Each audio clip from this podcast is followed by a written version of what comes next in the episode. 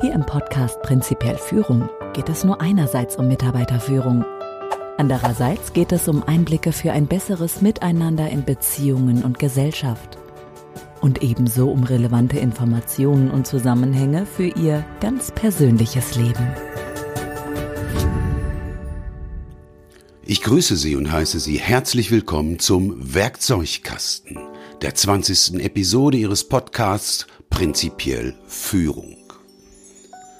Bereits in der ersten Episode sprach ich von Werkzeugen. Ich sagte so etwas wie, dass ich Ihnen solche zum Wahrnehmen, zum Denken und solche zum Handeln anbieten werde. Erste Denk- und Wahrnehmungswerkzeuge habe ich Ihnen bereits vorgestellt. Eins dieser Denkwerkzeuge sind die Führungsprinzipien. Direkt in der nächsten Episode zeige ich Ihnen, wie Sie die Führungsprinzipien konkret zum Denken und zum daran anschließenden sinnvollen Handeln verwenden können. Wahrnehmungswerkzeuge wirken, wie der Name bereits sagt, auf unsere Wahrnehmung ein. Da jeder die Welt und sich selbst mehr oder weniger unterschiedlich erlebt, können wir davon ausgehen, dass unsere Wahrnehmung zumindest gefiltert und verzerrt ist. Der wesentliche und von uns selbst beeinflussbare Filter und Verzerrer sind unsere Überzeugungen. Dabei differenzieren wir zwischen bewussten und unbewussten, erweiternden und einschränkenden Überzeugungen. Wenn Sie nun an die Humphrey-Zwillinge denken, sind Sie übrigens gut dabei. Die grundlegende Überzeugung im zwischenmenschlichen Kontext ist die systemische OK-Quadrat-Überzeugung. Zusammen mit den sie begleitenden drei Überzeugungen Mensch und Verhalten sind zweierlei, jedes Verhalten verfügt über eine positive Absicht, das natürlich nur subjektiv persönlich und dass jeder, der etwas tut, in dem Moment, in dem er es tut, das Beste gibt, was er in diesem Moment geben kann, bieten eine recht konstruktive Basis, um andere zumindest halbwegs wirklichkeitsnah wahrzunehmen. Die ersten Handlungswerkzeuge werde ich Ihnen, wenn mir zwischenzeitlich keine anderen sinnvoller erscheinenden Ideen kommen, in der nächsten, der 21. Episode vorstellen. In unserem Fall sind Handlungswerkzeuge übrigens vorwiegend verbale Werkzeuge. Auch bevor Sie von meinem Podcast überhaupt wussten, verwendeten Sie bereits Denk-, Wahrnehmungs- und Handlungswerkzeuge. Womöglich haben Sie Ihre Werkzeuge bisher vorwiegend allerdings unbewusst angewendet, angewendet haben Sie sie aber auf jeden Fall. Im übertragenen Sinne haben Sie diese Werkzeuge natürlich auch lange bevor Sie von mir hörten irgendwo gelagert. Diesen eigentlich abstrakten Ort nenne ich Werkzeugkasten. Auch in Ihrem Zirkuszelt steht also irgendwo so ein Teil rum. Den Kasten, in dem wir unsere Werkzeuge aufbewahren, können Sie sich übrigens tatsächlich so vorstellen wie den Werkzeugkasten eines Handwerkers.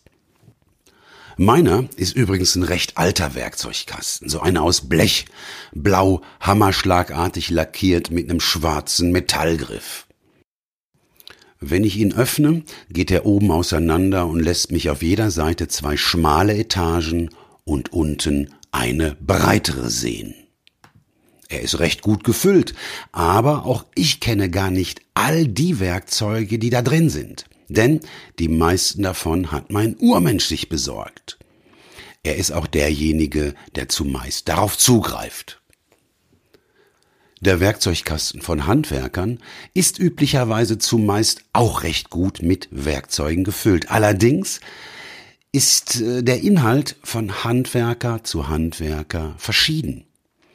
Manche sind ordentlicher aufgeräumt als andere, aber ähnlich bestückt sind sie alle. Vom Hammer über Zangen, verschiedene Maul- und Ringschlüssel, eine Ratsche mit Nüssen bis hin zu Schraubendrehern und vielem mehr.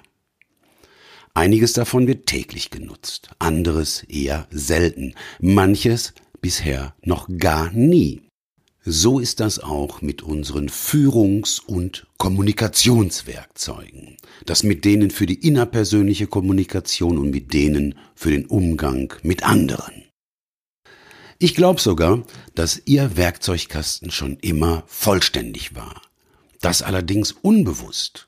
Meine Aufgabe sehe ich darin, Ihnen die schon immer in Ihnen vorhandenen unbewussten Werkzeuge bewusst, begreifbar und somit für sie handhabbar zu machen. Bei der Anwendung sollte Ihnen allerdings das klar sein, was für jeden Handwerker sowieso klar ist.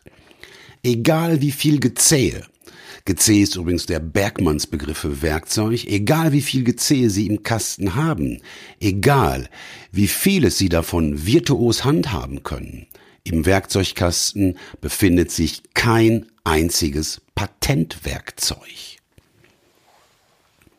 Denn Patentwerkzeuge gibt es ebenso wenig wie Patentrezepte. Ihre Herausforderung, wenn Sie an ein Problem rangehen, ist die gleiche, vor der auch Handwerker stehen. Sie müssen nämlich für das betreffende Problem das passende Werkzeug auswählen.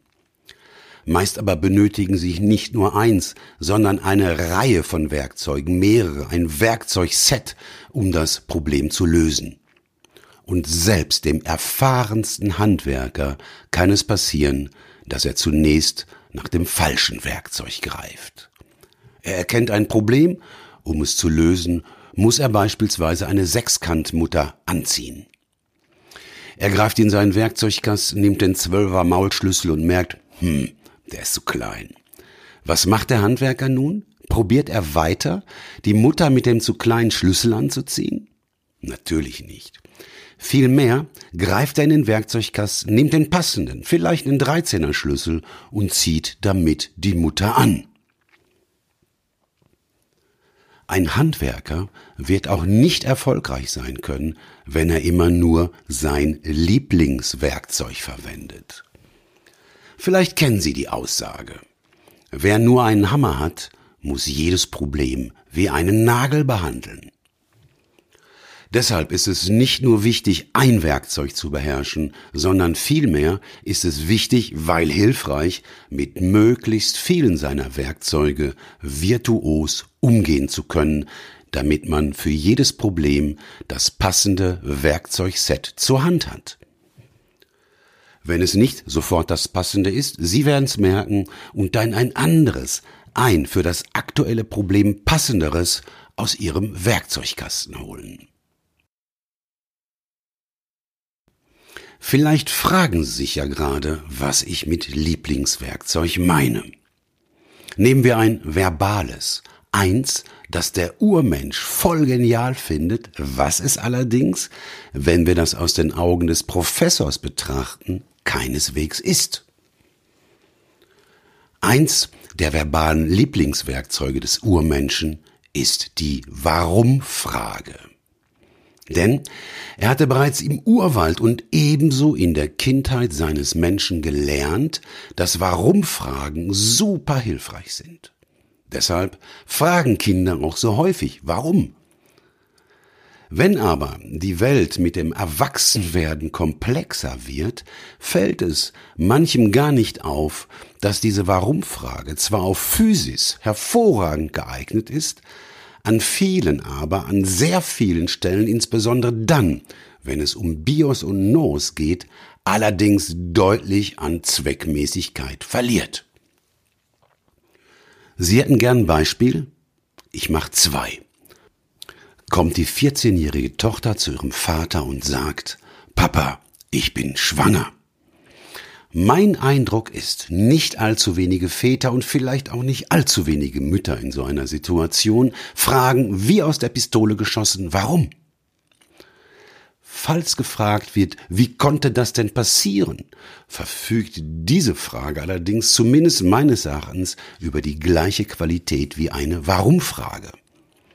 Oder glauben Sie, dass der Fragende mit dieser Frage irgendetwas erfährt, was nicht jedem anderen Menschen bereits bekannt ist?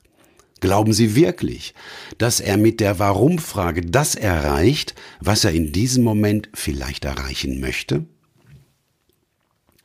Allein die Geschwindigkeit, in der Warum-Fragen quasi aus dem Fragenden herausplatzen, allein diese Geschwindigkeit deutet für mich darauf hin, dass der Professor seine Fernbedienung gerade in einer Tasche seines grauen Kittels trägt.